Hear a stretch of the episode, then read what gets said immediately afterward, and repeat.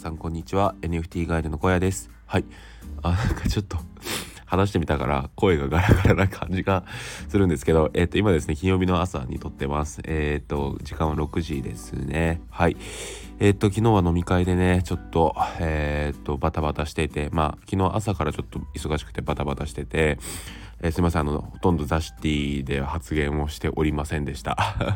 ちょっとツイッターとかも全然見れてなくてねあのどんな感じなのかなって感じなんですけど えっ、ー、とここからちょっといろんな情報を追っていきたいと思います。なんか Web3 の世界ってあれですよね NFT とかって1日だけでもだいぶ情報が こうアップデートされていくので、えっ、ー、と、追いつくのが結構大変だななんてことを思っております。はい。えっとですね、えー、っと、1個前の放送にコメントが来ていて、うどんさんから来てましたね。うどんさん聞いてくれてるんですね。ありがとうございます。あの、昨日ね、あの、ザシティ、昨日か、前回の放送で、あの、ザシティの、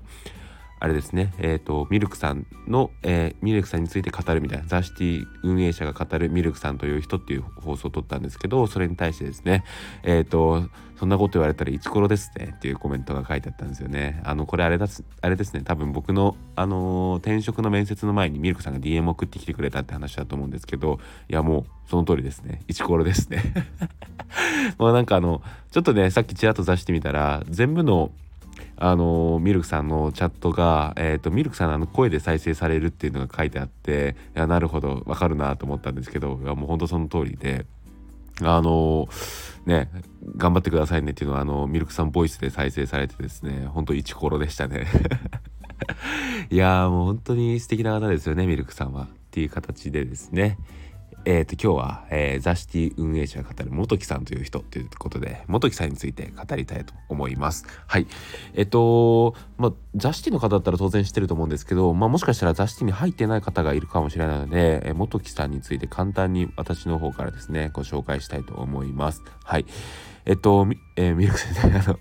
元木さんはですね、ザシティの共同運営者の一人です。はい。で、僕ら、えっと、ザシティのコミュニティは、えっと、3人で運営しているんですよ。で、ミルクさん、えー、元木さん、僕の3人で運営してるんですよね。で、元木さんなんですが、えっ、ー、と、普段はですね、テレビ局で働いているんですよね。いや、もうこの時点ですごいなっていう感じなんですけど、えっ、ー、と、元木さんはテレビ局で働かれながらですね、えっ、と、ザ・シティの運営に関わってくださっています。はい。で、えっ、と、元木さんはですね、その、それこそテレビ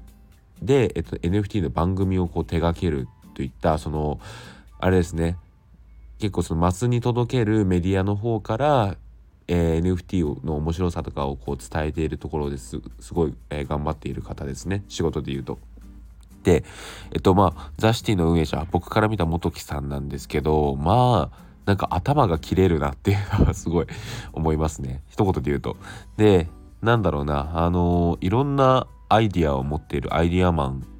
な感じもしますしあとねえっとザ・シティに最初からいてくれる方は知ってると思うんですけどあのザ・シティってねイベントやるんですけどそのイベントの告知ポスター告知画像っていうののデザイン性が すごいですね。はい。あれはねお金取っていいと思いますよ本当に。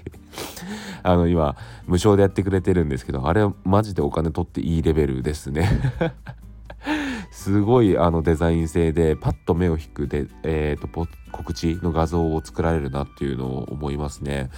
あのー、やっぱり昨日前の放送でも言ったんですけどザ・シティってすごいバランスで運営者が出来上がっていて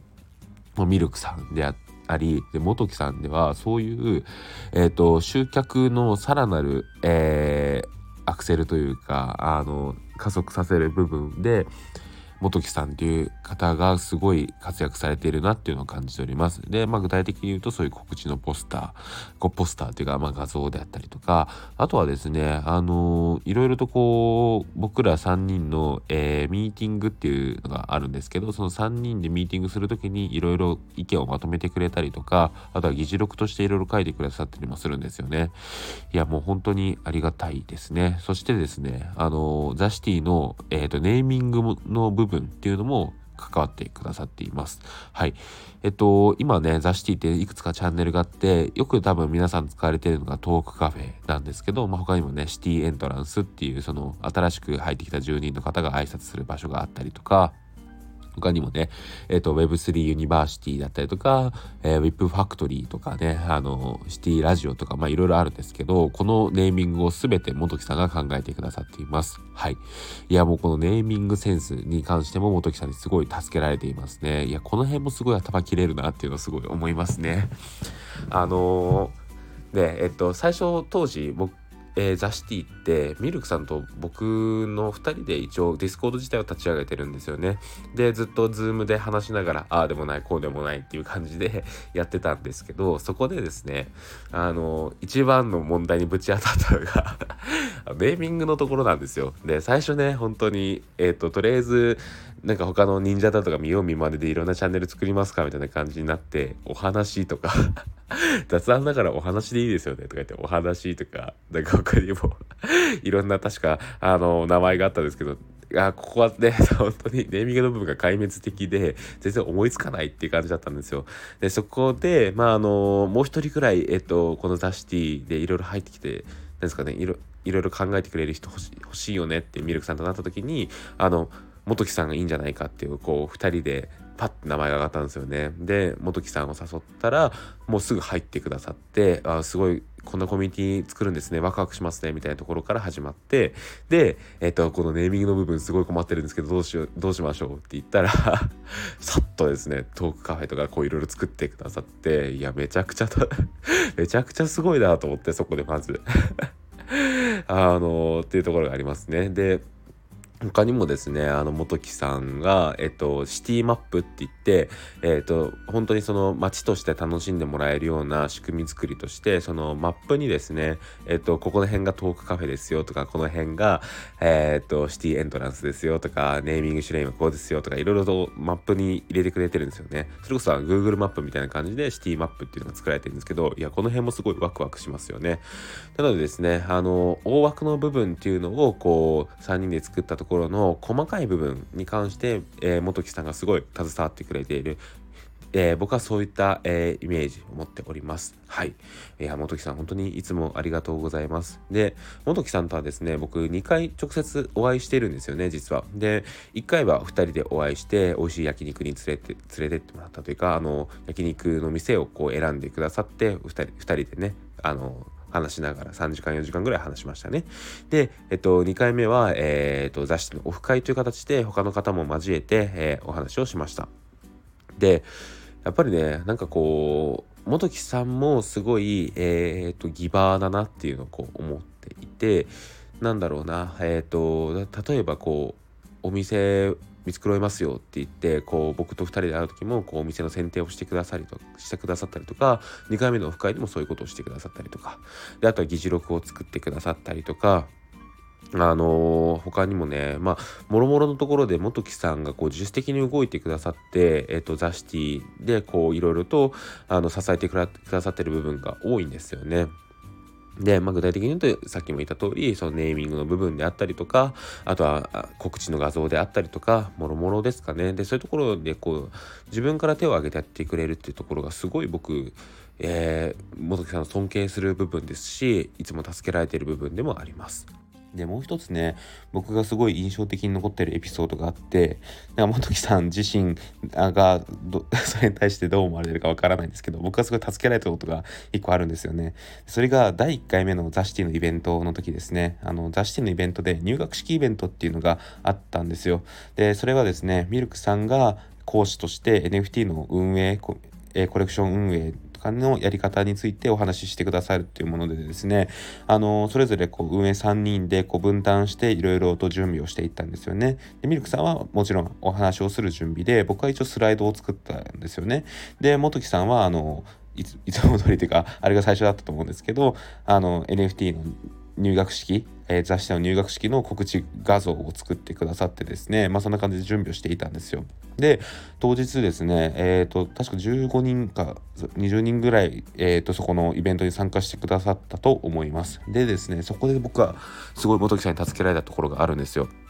で、そのイベントというのが、僕が一応司会進行みたいな形で話をしていって、で、ミルクさんが、えっ、ー、と、僕の質問であったりとか、あらかじめ用意してくださったその NFT の運営の部分についてお話をしてくださったんですよ。で、元木さんはですね、そこで NFT スクールの方で整備をしてくださったんですよね。で、1回目のイベントというところで参加者の方もあの、まあ、僕らのその告知の部分に問題があったのかもしれないんですけどどこでコメントをすればいいのかとかどういう質問をすればいいのかっていうのをがこう分かりづらかったんですよね。でそこであの元木さんがですねあの率先してその NFT スクールの方でコメントをしてくださったりとか質問をしてくださったりとかしたんですよ。でそれを見たあの参加者の方々があここでこういうコメントすればいいんだとかこういう質問でもいいんだみたいなところを分かってくださって理解してくださってあの盛り上がっていったっていうことがあったんですよね。で僕はあの時すっごい元木さんに助けられて